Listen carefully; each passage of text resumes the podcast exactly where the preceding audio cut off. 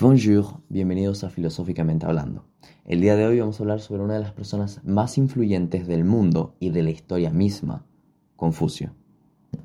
Confucio nació en el periodo de los reinos combatientes. Este periodo se puede explicar como que China se había dividido en ocho estados, controlados por dinastías diferentes, la Chu, la Han, la Qin, la Wei, la Yan, la Kui y la Zhao.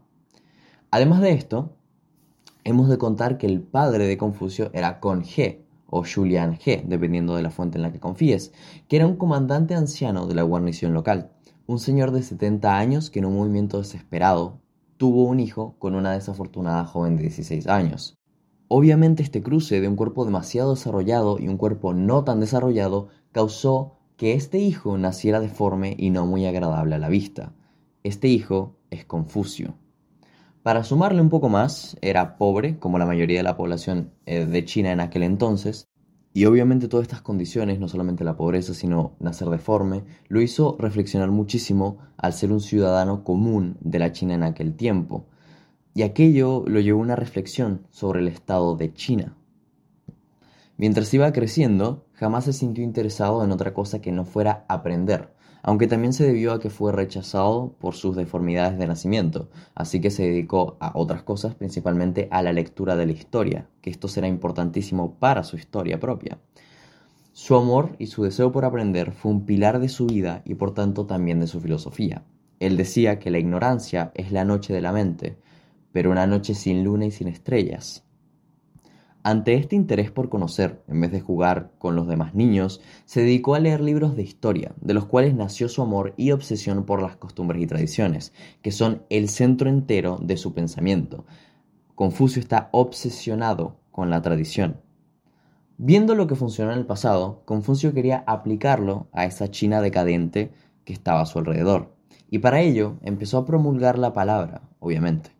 Se dice que si el Tao es la forma de la naturaleza, el confucianismo es la forma de las personas. Aunque también, y la forma más correcta de decirlo sería confucianismo, más que confucianismo. Cuando dice que el confucianismo es la forma de las personas, se refiere básicamente a que la formación de tanto la persona que gobierna como el ciudadano general es importantísimo para un buen Estado. Confucio era amante de la educación, según él, es la mejor manera de romper las barreras que existen entre las clases sociales, las cuales eran muy latentes en aquel periodo en China. Su filosofía no solo se basa en la educación para el mejor gobierno, pero también hace énfasis en la educación para la mejor persona, como dije anteriormente. Y recordemos lo que dije anteriormente, él lo centraba desde la tradición y las costumbres, por tanto estas reglas que controlan el caos de la vida son la forma en que se forman los ciudadanos, y Confucio lo consideraba primordial para una buena sociedad. Pero continuemos con su historia por un momento.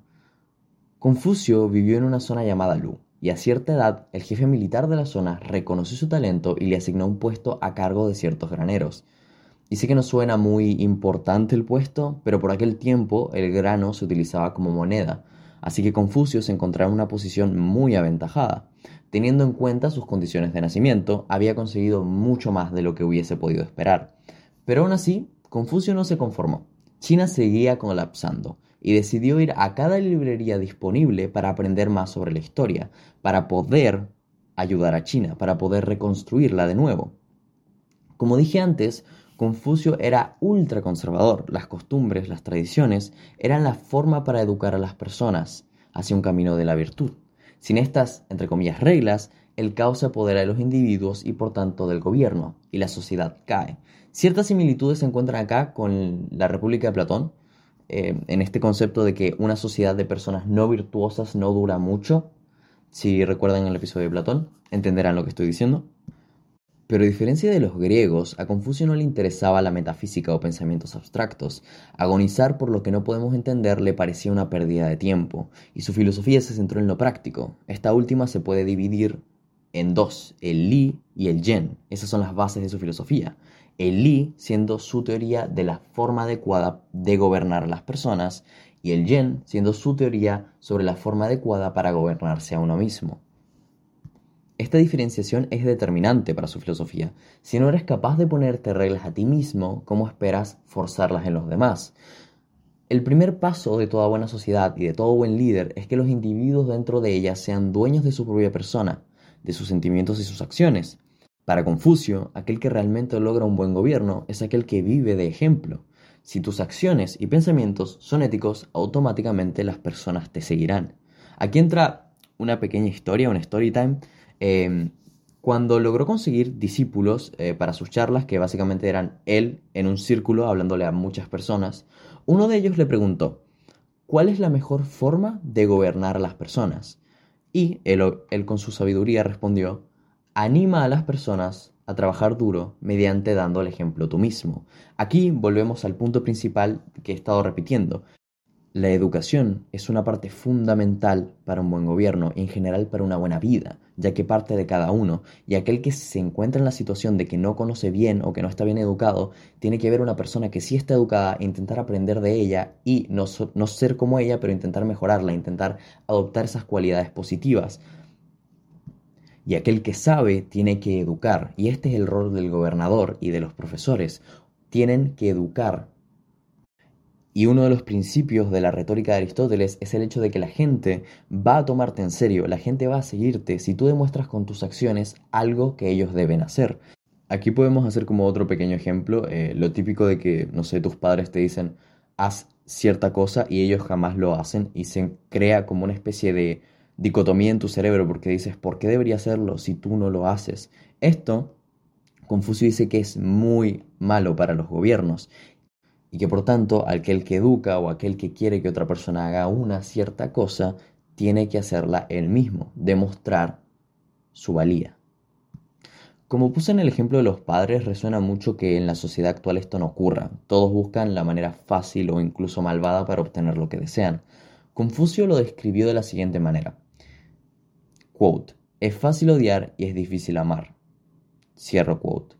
Esta frase se refiere a lo que dije y a una máxima que todos deberíamos tener en mente en el día a día. Todo lo bueno es complejo de lograr y todo lo malo es simple de obtener. Por eso es que valen las penas las cosas complejas. Por eso es que todos las desean y pocos las tienen. Porque pocos están dispuestos a dar ese paso de dificultad. Lo típico de que sí quieres ser parte de los mejores, pero no quieres hacer lo que hace falta para ser el mejor.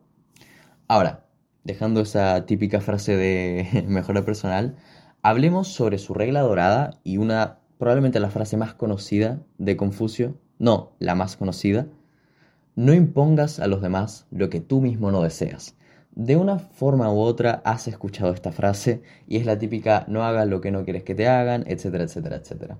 Confucio dice, con su regla máxima, que es que no obligues a los demás a hacer cosas que a ti no te gustan, no te gustaría hacer o no te gustaría estar en una situación donde esa decisión haya sido tomada.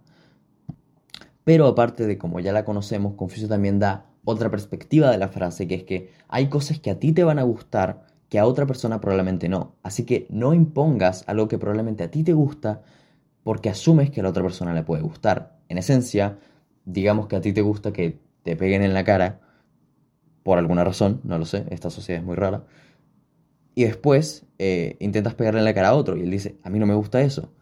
Pese a que este ejemplo es muy malo, espero que sirva para entender el hecho de que no es solamente que no le hagas a otros lo que a ti no te gusta, sino que no le hagas a otro lo que a ti te gusta, porque no sabes si a él le gusta. Podemos decir entonces que lo que enseña Confucio con su filosofía es básicamente moral moralidad, el hecho de vivir una vida moral. Y él hace una diferenciación muy importante de que la moralidad nace de uno mismo, lo mismo que dice Kant, que ya hablaremos de él, que es que eres moral porque una entidad externa te dice que tienes que serlo, o eres moral porque has pensado en tu moralidad y has dicho, ok, esta es la decisión correcta por X, Y o W motivo. Hablaré muy pronto sobre la moral porque es un amplio camino, pero eh, para los términos de este podcast, lo que quiero decir es que no adjudiques tu moralidad a cosas externas. Por ejemplo, porque mi Dios lo dice, porque mi papá lo dice, porque el director lo dice, porque la sociedad lo dice. Entiende de manera objetiva por qué esto es bueno para la sociedad, o para ti, o para los demás. No solo la moralidad de Confucio, sino que también él lo enfoca a llegar al hombre superior como lo llamaba Confucio, o mejor dicho, su Junsu. Llegar a ser Junsu es algo que todos deberían aspirar en este título. Un Junsu básicamente es una persona educada, moralmente cualificada, etcétera, etcétera. Todo lo que ya hablamos antes. Todos debemos aspirar a ser la mejor versión de nosotros. Todos deberíamos aspirar a ser Junsu. Es algo así como el Übermensch de Nietzsche, que básicamente te dice que debes apuntar a ser él. Y lo que yo siempre digo es que puede que no llegues a ser él, pero intentar ser como él ya de por sí es algo demasiado positivo. Y me disculpo por haber dicho hombre todo el rato, porque realmente la traducción sería personas, pero bueno, antes la vida era un poco más complicada. Em, pero es personas en general. Todos debemos aspirar a ser la mejor persona que podamos, la mejor versión de nosotros mismos, sin importar en qué condiciones estemos, sin importar nada. Aunque muchas veces puede llegar a ser complicado y lo entiendo. Ahora, el resto de su vida. Se volvió famoso, pero aún no tenía la atención de la gente que gobernaba. Confucio ya tenía un buen, digamos, entre comillas, séquito de personas que escuchaban sus charlas, pero aún no tenía la atención de los gobernantes, de la élite de China, hasta que finalmente obtuvo un puesto ya que le surgió esa oportunidad. Lo primero que hizo al tener este puesto fue cambiar leyes. Y pese a que sus reformas y cambios funcionaban muy bien, la élite lo veía como un problema. Así que se cuenta que varios de la élite de China llevaron 20 mujeres eh, al jefe de Confucio y le dijeron, despídelo. Y él aceptó. Confucio estaba desilusionado. Fue un gran golpe ya que por fin había logrado un puesto y se lo quitaron. Pero aún así decidió hacer una especie de tour por muchos lugares de China con la intención de encontrar a alguien que pudiese ser mini Confucio. ¿Por qué? Porque si él mismo no podía llegar a serlo, era prudente encontrar a un mini él que pudiese comunicar sus ideas en un puesto en el gobierno. A sus 54 años decidió buscar un pequeño talentoso con la capacidad de entrar en el ámbito político y usar sus ideas para poder ayudar a los demás. Aquí vemos la idea de que a Confucio no le importa el poder, le importa que China se restaure. Eso es lo verdaderamente importante y lo que un verdadero gobernante debería tener en la cabeza. Y aquí en uno de sus viajes está la historia muy interesante de que conoció a Lao Tse, Lao Tse siendo el que escribió el Tao. Y se dice que Confucio estuvo hablando con Lao Tse un tiempo y después de salir del lugar donde estaba Lao Tse, porque solamente estaban ellos dos, le dijo a las personas que estaban alrededor que Lao Tse era como un dragón, que era muy sabio y que jamás iba a ser capaz de entenderlo.